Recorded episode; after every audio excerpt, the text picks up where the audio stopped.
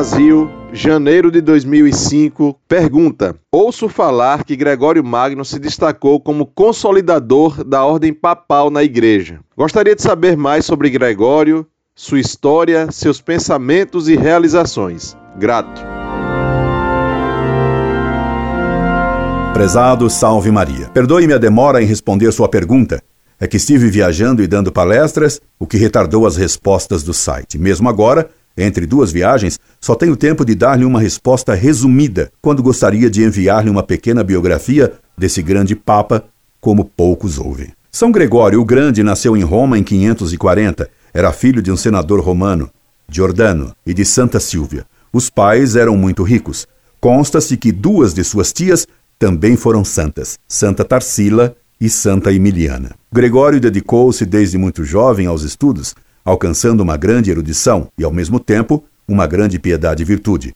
Aos 30 anos, ele foi nomeado pretor de Roma, cargo que, naqueles tempos de convulsão pelas invasões bárbaras, era equivalente a governador da cidade. Atraído pela vida religiosa dos monges da Ordem de São Bento, Gregório resolveu entregar-se à vida religiosa. Quando morreu seu pai, Gregório recebeu como herança a fortuna de sua família e, com esses bens, fundou e dotou seis mosteiros na Sicília e um sétimo em Roma, dedicado a Santo André. Ele distribuiu grande parte de seus bens aos pobres.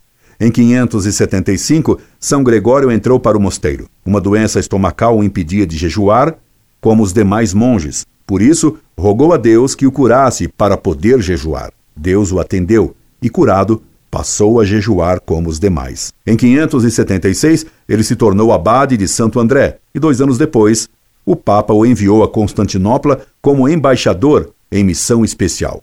Lá, São Gregório viveu como monge, apesar de sua missão. Foi no período em que estava em Constantinopla que Gregório escreveu seus comentários ao livro de Jó, os Moralia. Esse é um dos livros mais extraordinários escritos sobre um livro da Sagrada Escritura. O próprio São Tomás de Aquino só fez do livro de Jó um comentário, ad literam, ou seja, palavra por palavra, porque julgava que tudo o que podia ser dito desse livro, do ponto de vista analógico, moral e místico, já fora dito por São Gregório Magno. Em 590, Gregório foi eleito Papa em votação unânime. Escreveu ao imperador de Constantinopla que intervisse, não confirmando sua eleição.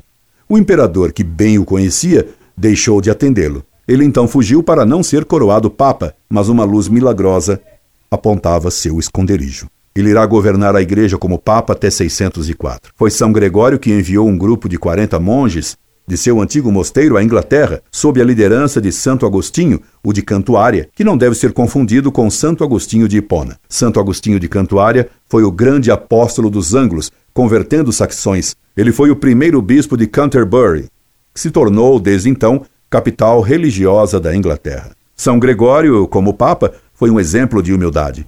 Quando recebia louvores pelo que fazia, respondia com palavras que indicavam como era grande sua humildade. Escreveu uma obra, A Regra Pastoral ou simplesmente Pastoral, tratando dos deveres de um bispo. O livro se tornou um clássico, sendo requerido que todos os bispos do mundo nele pautem sua conduta. Em certo ponto desse livro, dizia São Gregório: Os bispos são os olhos do povo.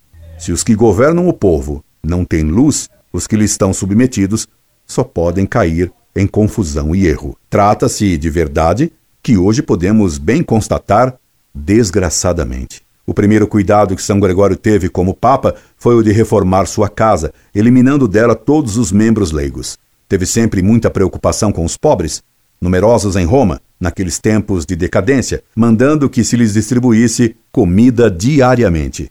Ele mesmo convidava todos os dias doze peregrinos à sua mesa e ele mesmo fazia questão de servi-los. Conta-se que um dia o próprio Cristo foi um dos peregrinos a quem ele atendeu. Certa vez, um abade lhe pediu ajuda monetária para seu convento. Mais tarde, porém, se arrependeu por julgar que pedira muito ao Papa. Por isso, diminuiu duas vezes a quantia pedida. São Gregório, constatando a virtude do abade, o atendeu, dando tudo que ele inicialmente pedira e ainda mais por generosidade pessoal. Ao rei dos Visigodos, que se convertera com grande número de seus súditos, São Gregório escrevia: Pela misericórdia de Deus, uma coisa me consola, é que a obra santa, que não tenho em mim, eu a amo em vós, enquanto me rejubilo em vossas ações com uma grande alegria. O mérito que é vosso pelo vosso grande trabalho se torna também meu pela caridade. A São Leandro, bispo de Sevilha, São Gregório escreve ao mesmo tempo com grande caridade e santa admiração, sem espírito de bajulação. Eu deveria acrescentar uma instrução sobre o modo como deve viver um bispo, mas eu a suprimo, porque vós já prevenistes o que eu deveria escrever pelas vossas próprias obras. Não poderia faltar a um Papa Santo o zelo pela defesa da fé. Por isso, São Gregório procurou combater de todos os modos as heresias que graçavam em seu tempo, como o donatismo na África. É a São Gregório que se deve a conversão dos povos da Córcega e da Sardenha ao cristianismo, já que enviou a essas ilhas seus monges missionários. Ele mandava cartas para serem lidas aos camponeses, a fim de levá-los à melhor prática da religião. A um eclesiástico que negligenciava fazer justiça a alguém que tivera suas terras roubadas, São Gregório escrevia: Eu soube que vós conheceis que uma terra pertence a uma pessoa que lhe foi tirada, e que vós, pelo respeito humano, não ousais fazê-la devolver a seu proprietário.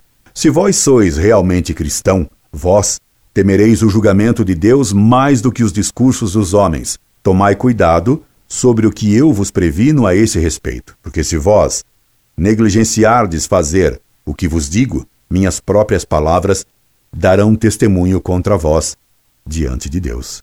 Como estas palavras calham bem a bispos que hoje, infelizmente, incitam a violar propriedades alheias. O zelo de São Gregório se estendeu à liturgia, regrando ele com seu antifonário o que se deveria cantar nas cerimônias sagradas e como se deveria cantar. Ele estabeleceu mesmo uma escola de canto litúrgico em Roma. Também se preocupou com as infiltrações de erros judaizantes e com as superstições. Assim escreveu contra os que proibiam trabalhar aos sábados, como se esse dia fosse o dia de Deus. Soube que alguns semeiam entre vós erros e que proíbem trabalhar aos sábados. Que direi eu deles, senão que eles são pregadores do anticristo? E quantos pregadores do anticristo se encontram neste século XX? Muito mais gostaria eu de lhe dizer deste Papa extraordinário. Infelizmente, minha limitação de tempo e de espaço me obrigam a deter-me por aqui. Mas não quereria, antes de encerrar esta resposta, deixar de lhe recomendar que, sendo-lhe possível, leia os comentários de São Gregório ao livro de Jó. É uma das obras mais espetaculares que se possa ler. Quem sabe um dia possa eu fazer algumas notas sobre alguns pontos desse livro. Enquanto isso, recomendando-me a que reze por mim a São Gregório, despeço-me. Incorde Jesus Semper, Orlando Fedeli.